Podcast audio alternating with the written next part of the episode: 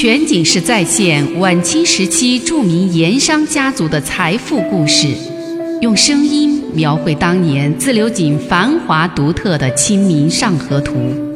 据王瑞小说《盐商世家》改编，悦享九零八自贡文化旅游广播为您倾情演绎《自流井往事》。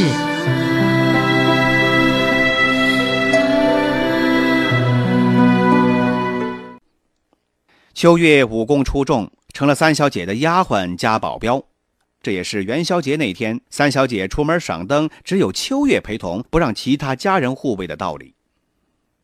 不过这一天情况似乎有些不同，秋月和对方交上了几手，就感觉对手非等闲之辈，其拳脚路数很有章法，环环相扣，几乎是无懈可击。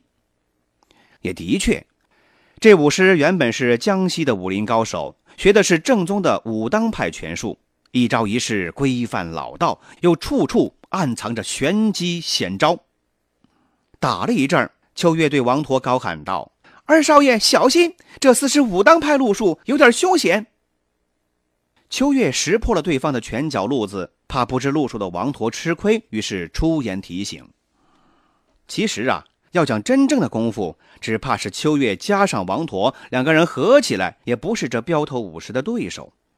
虽然秋月随父亲学了几天的峨眉派功夫，也是武林正宗，但父亲去世的早，这峨眉派功夫等于只学了一半，还没来得及出师，父亲就走了。而王陀习武那更是野路子，多半是凭着自己的爱好和感觉，这儿学点那儿学点谈不上什么规范。一旦遇上了真正的正宗武林高手，那就占不了半点便宜了。不过说来也侥幸，这徐州府的镖头武师在今天交手之前已经有两处败招。第一，他喝多了酒，中午宋师爷的接风宴上就喝了不少，晚上吃饭高衙内又起劲劝酒，不喝还发脾气，武师就只好喝，最后有点过量了。第二处败招是出事的一开始，少东家就已经被人打坏了胳膊，重伤在身呐。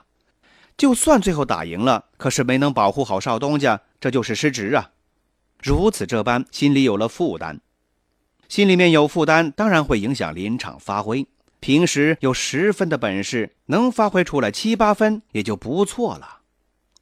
正因为如此，三个人拳来脚往，也斗了个旗鼓相当。从起事的灯杆坝一直打到了西秦会馆大门口，会馆里的人一看，哎呀，打架了，赶紧把门关上。于是双方又从西秦会馆大门打回了灯杆坝。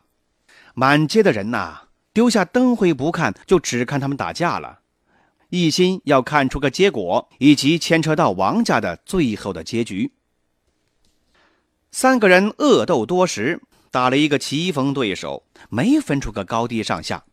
都累得不行了，王驼看着不能取胜，急了，对着秋月就喊：“秋月，你不要怕，快把看家本事都拿出来吧！出了事儿有我四叔顶着呢。”原来王驼料想秋月这鬼丫头啊，很可能自己藏着祖传的置人死地的绝招。平时呢，他也听说过，但是没见过。在这紧要关头，他也顾不上什么了，于是就扯开嗓子这么一喊。其实要说起来，秋月还真有绝招，那是他父亲生前传授的。不过当初老父亲反复的交代，只准防身，不得伤人，非到万不得已不能够用，所以十多年来他从来就没有出过手。而今天这个事情，他也着急呀。二少爷王驼也发话了，一咬牙，秋月果然就把绝招给使了出来。什么绝招呢？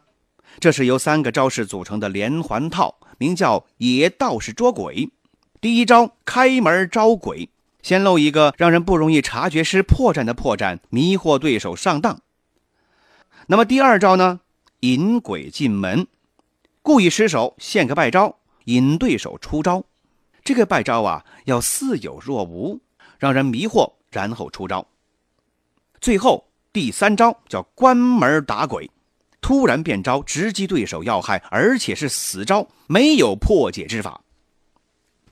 秋月这套野道士捉鬼的看家本事，那是祖传的秘招，是属于私家权，除了自家人，没人知道。所以呀，徐州府的镖头武师虽然走南闯北，见多识广，但却从来没有领教过这一招。再加上当天晚上高衙内在一边嚎叫，让他又分了心，急于脱身呢，于是求胜心切，果然中招了。他见秋月露出了破绽，武师便想趁机出招取胜，一个黑虎掏心就打了过来。没想到秋月突然变招，闪电般的一记鸳鸯连环腿。又急又快又漂亮，让人防不胜防，正好踢在了命根上。一个男人踢到这儿，谁受得了啊？武师当即倒在地上，王陀又赶过来，一记重拳打在他脑袋上，顿时两耳出血，人事不省了。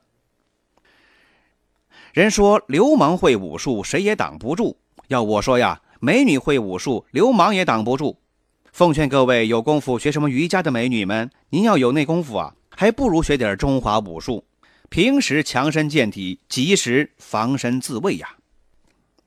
再说周围的一众看客看见这武士被打倒了，顿时惊叫起来：“打输了，打输了！徐福刀客那边打输了。”又有人说：“怕是会闹出人命来呀。”还有人说：“还是王家人厉害，一个丫头竟然把徐州府的武士教头给打趴下了。”见这镖头武士被打倒了，一帮徐府刀客都无心恋战，除了两个跑得快的落荒而逃，其他人都被王家人给制服了。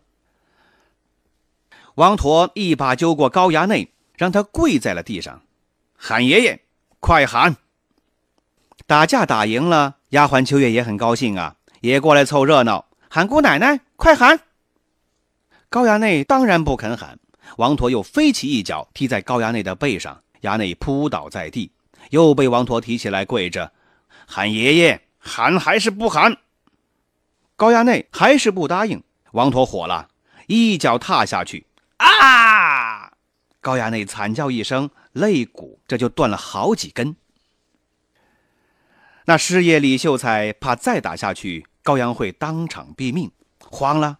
领着几个续斧刀客一起跪下，连声恳求说：“好汉，公子年少不懂事，我代他喊。”